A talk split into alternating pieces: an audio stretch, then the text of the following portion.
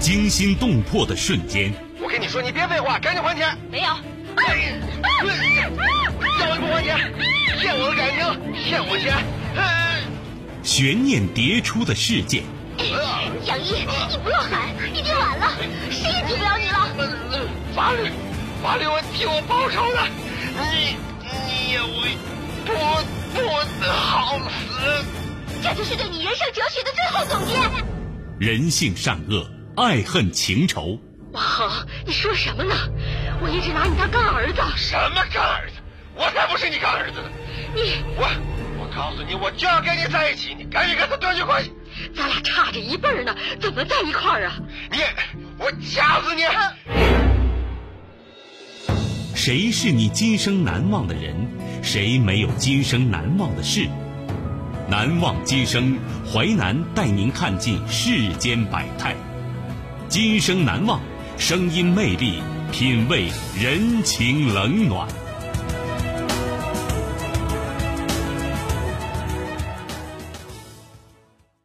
欢迎您收听《今生难忘》，我是淮南。事件回顾：时间二零零六年，地点湖南，人物周荣福、周阿菊、沈丽，事件抢劫废品收购站。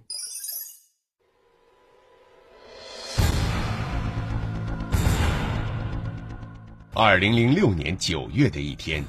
废品收购站夫妻二人同时失踪，警方感觉二人凶多吉少，立即成立专案组进行调查。抢劫废品收购站，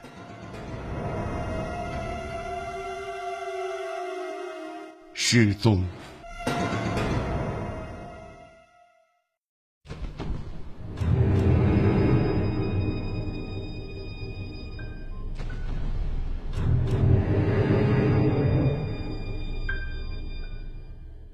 二零零六年九月九号下午，一名戴着眼镜的少女心急火燎地跑进桐乡市公安局桐福派出所。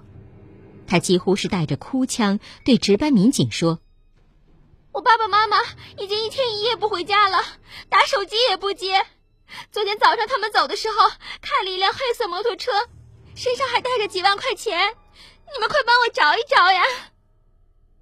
夫妻俩同时失去联系，所长一脸凝重，职业敏感告诉他情况凶多吉少，于是他立即向桐乡市公安局主管刑侦工作的副局长汇报，市公安局刑侦大队教导员负责重特大案件的副大队长随后赶往同福了解情况。女孩父亲叫周荣福，母亲叫周阿菊，两人都刚满五十岁，是嘉兴人。夫妻俩在同福开废品收购店已经有六七个年头了，他们有两个女儿，到派出所报案的是小女儿，七月份刚刚高中毕业。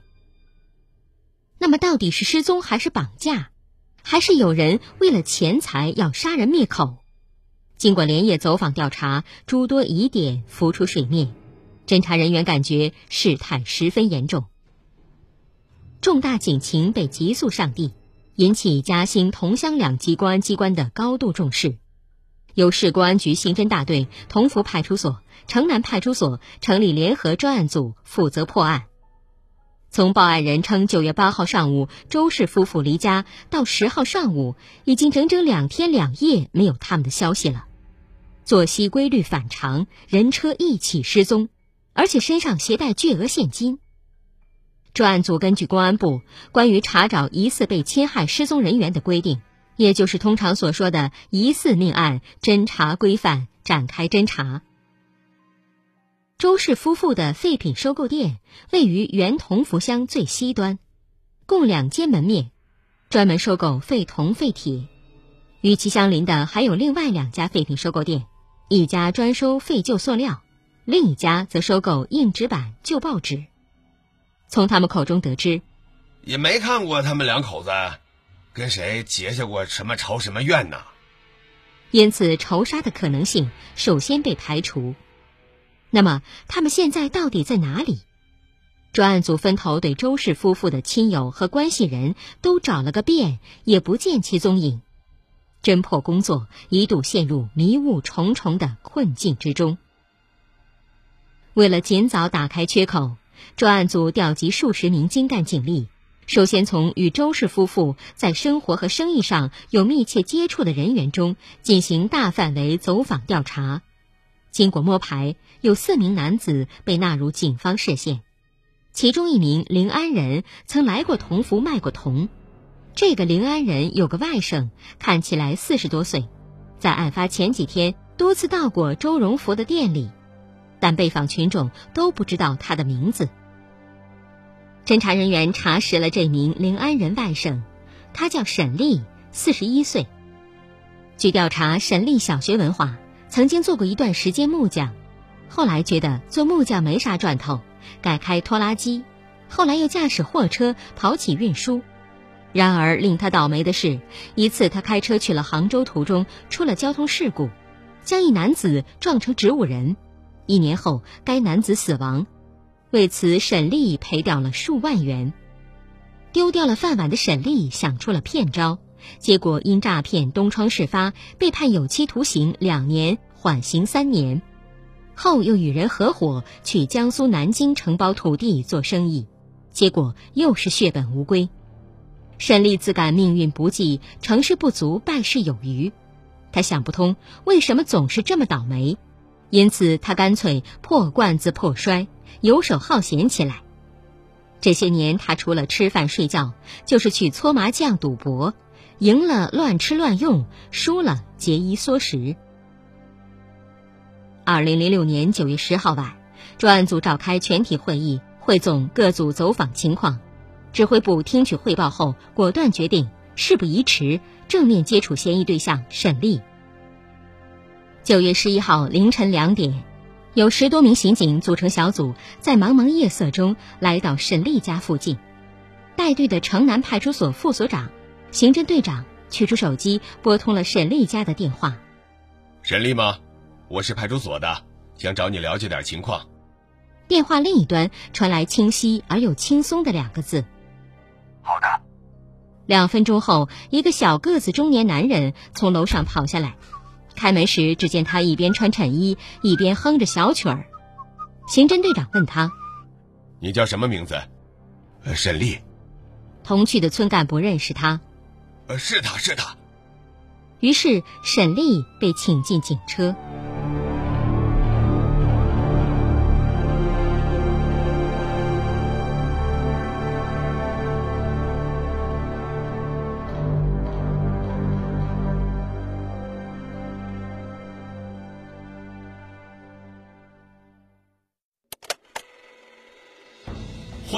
继续收听《今生难忘》，淮南带您看尽世间百态，声音魅力，品味人情冷暖。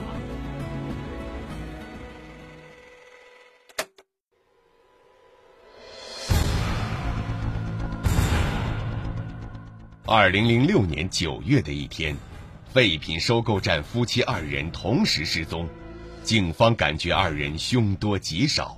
立即成立专案组进行调查。抢劫废品收购站，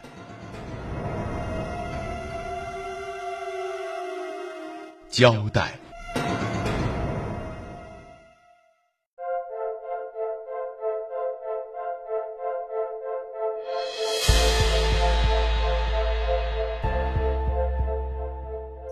在派出所里，刑警问。知不知道为什么请你到派出所来？我和朋友打麻将，就是小玩玩。如果要罚呢，我认。不过这也叫赌博的话呀，那小玩玩的人多的是，你们公安局是抓不完人的。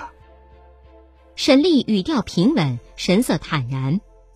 刑警接着问：“你还干过什么违法的事儿？”沈丽说：“就是打打小麻将。平时我除了吃饭就是睡觉。”要说以前的事儿，那都早都过去好几年了。开车撞死人，我已经赔人家了；诈骗也判过了。那你把九月四号以来的活动情况仔细的回忆一遍，如实的说清楚。沈丽抬起头做思索状，然后将这一周活动范围、活动内容，包括什么时候去哪里、跟谁在一起、路上碰到什么人等等，一五一十的做了回顾。专案组根据他的叙述，分头进行大量走访，对沈丽的供述一一进行验证。从九月四号到十号这七天时间里，沈丽大部分活动都经得起考证，唯独案发八号这天却对不上号。专案组经过几个昼夜的连续侦查，已经完全排除了其他三名嫌疑人，目前就剩下沈丽一人，而且专案组成员沿着他的活动轨迹，几经内查外调，实在无法排除沈丽的作案时间。那么，沈丽到底是不是本案元凶呢？在一次又一次的案情分析会上，侦查员们纷纷发表各自的观点。一时间，专案组内部有的认为不是沈丽，有的认为即便是他，也应该有同伙。一个人不可能一下杀掉两个人，况且周荣福是一名壮年男子。有的则认为真凶另有其人等等。一连几天艰难的调查、访问、搜索，在同福和凤鸣两地紧锣密鼓的展开，查证工作一刻也没有停下。九月十六号下午。侦查员在原同福乡工业园区北面一条东西走向的小石子路上，发现了一辆黑色摩托车。经查证，这辆摩托车正是周荣福的车子。车找到了，人呢？当天夜里，专案组抽调一百多名警力，在三二零国道以西、长山河以南、同州公路以北的两个行政村、四个自然村进行地毯式清查。试图尽快找到周氏夫妇的踪影。功夫不负有心人，在随后走访中，专案组又有了新的收获。一名村民反映说：“呃，九月四号啊，我在那个钟家角的东面看见过沈丽和周荣福两口子，呃，他们在一起说话。沈丽呢，还给这个周荣福一根烟。”一位村民在九月八号夜里。看到沈丽一个人站在桑树地里，种种迹象表明沈丽与本案难脱干系，是重大嫌疑人。几天后，被关押在看守所里的沈丽思想开始产生波动，专案组指派刑警对其政策攻心。他们连我在哪个水果摊上买一只哈密瓜，在啥地方站了一会儿都知道，都调查这么清楚了。看来事情要穿帮了。在强有力的证据攻势面前，沈丽陷入沉思。那我现在交代，你们还算不算我投案自首啊？沈丽小心翼翼向刑警试探：“你先把事情经过详详细细的写出来，不得有假。”刑警板着脸说道。九月二十号临近傍晚时分，沈丽向专案组递交了一份自首书。对犯罪经过做了初步交代，同时当着办案人员的面儿，当场画出了一张藏尸路线图。然而，狐狸的本性是难以改变的，专案组人员一眼就看出自首书有诈。沈丽说：“我看到周荣福、周阿菊夫妇被两个外地人乱棍打死，我也被打了一顿，我屈服他们两个人的淫威。”我就参与了帮助掩埋尸体的这个事儿，所以我知道两具尸体藏在那儿。随后啊，那两个外地人就拿着老周的钱包逃走了。刑警问：“那他们是哪里人呢？”沈丽脱口而出：“江苏兴化人。”你怎么知道？还有，两名外地人各叫什么名字？他们的身高、年龄、体貌特征？面对追问，沈丽答不上腔，彻底露馅了。当晚七点，专案组根据藏尸路线图，按图索骥，来到凤鸣街道一处樟树林里，买来电缆线、灯泡等用具，从临近七十多米远的一家私人企业接上电源，拉起照明灯。二十一号凌晨一点。经过连续五六个小时的查找、挖掘，刑侦大队教导员终于在一处松软的泥土上发现了已经向外渗透的一层人体脂肪油。估计啊，被埋在这儿了。不多时，两具背靠背的尸体呈现出来。从腐败程度上看，死亡时间在十天以上。经家属辨认，正是周荣福、周阿菊夫妇俩。随后，专案组乘胜追击，连夜突审沈丽。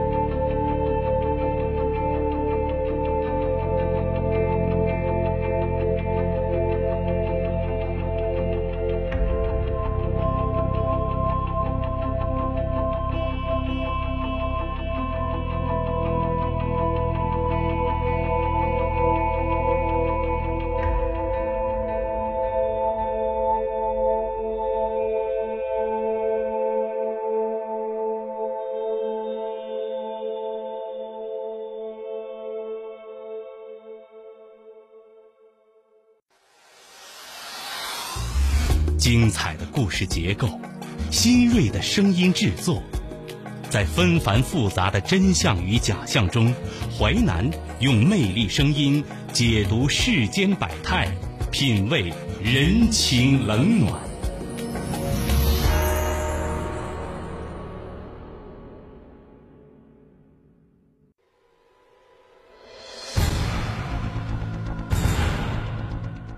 二零零六年九月的一天，废品收购站夫妻二人同时失踪，警方感觉二人凶多吉少，立即成立专案组进行调查。抢劫废品收购站，真相。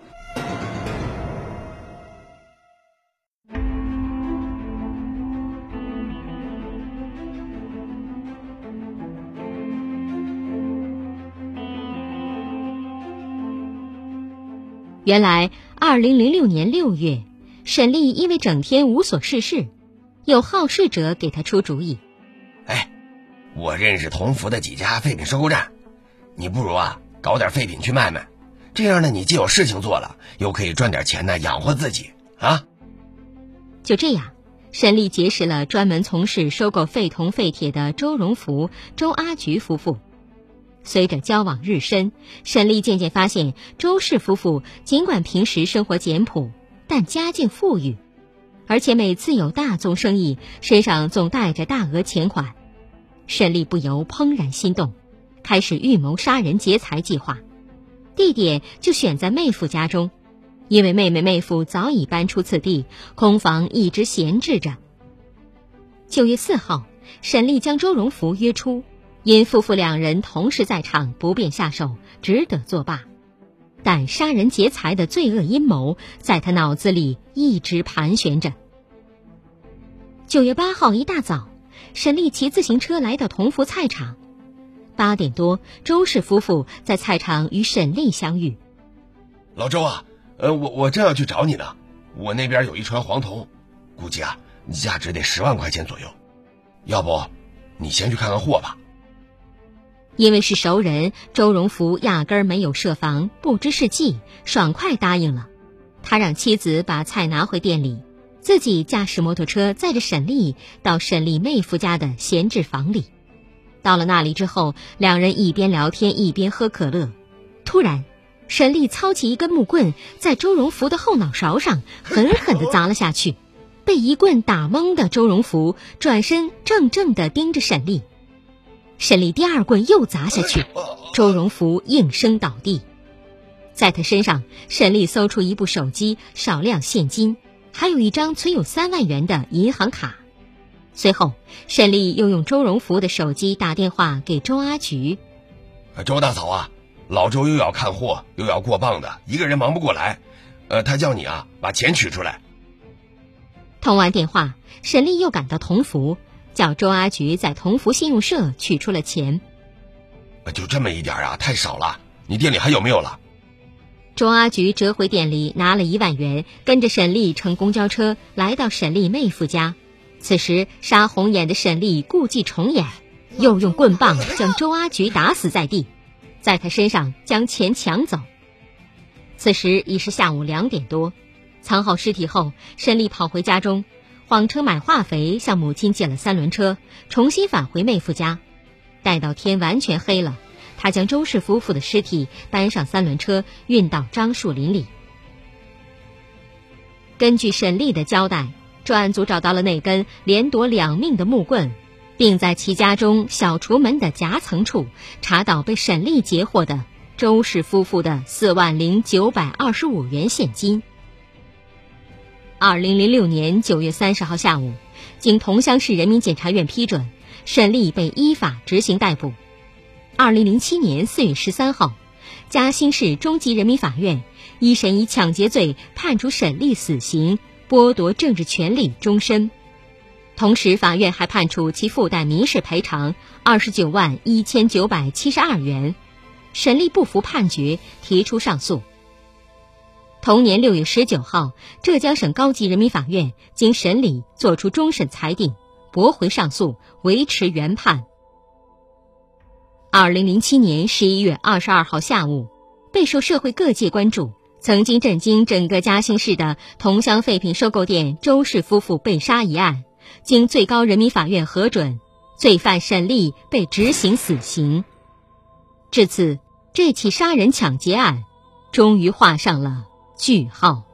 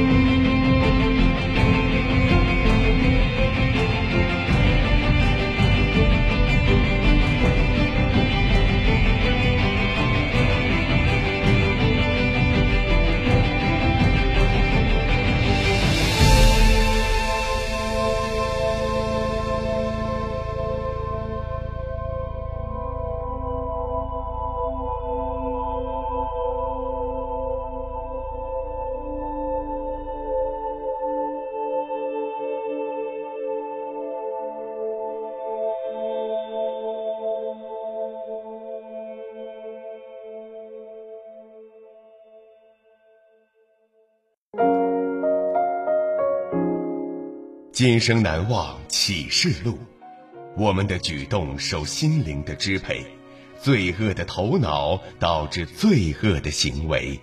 普赖尔。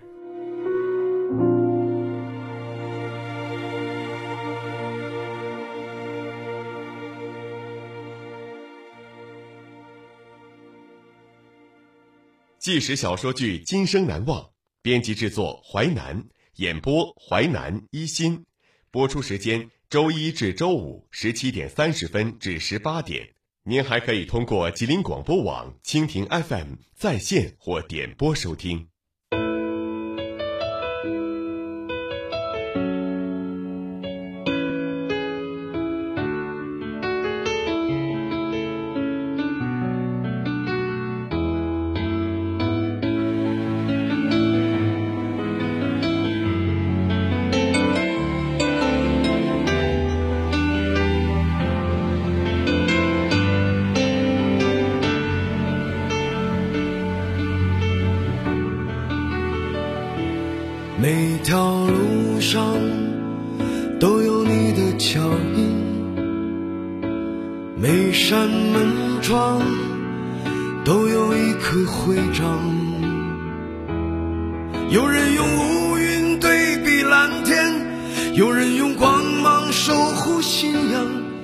上的心托起沉重的梁，因为你们拥有一个共同的名字。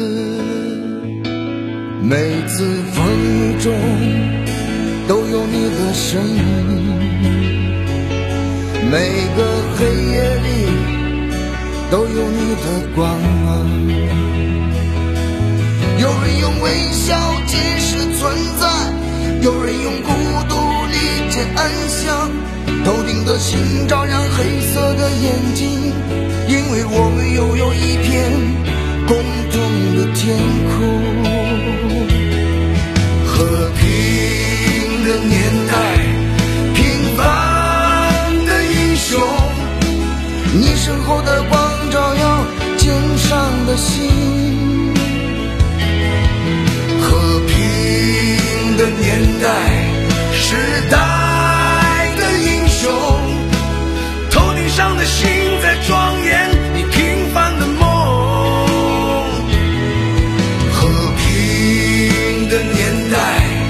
伟大的英雄，风雨兼程，守护光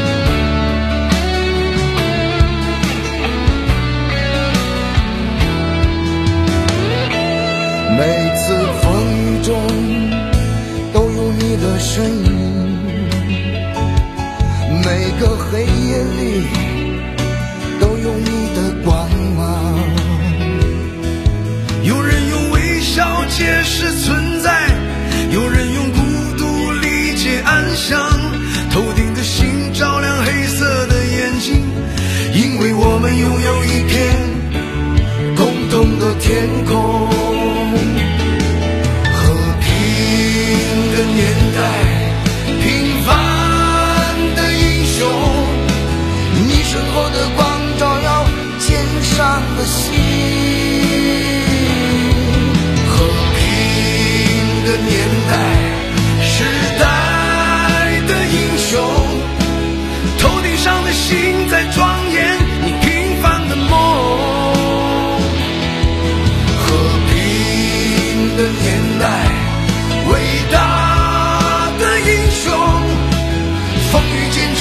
守护光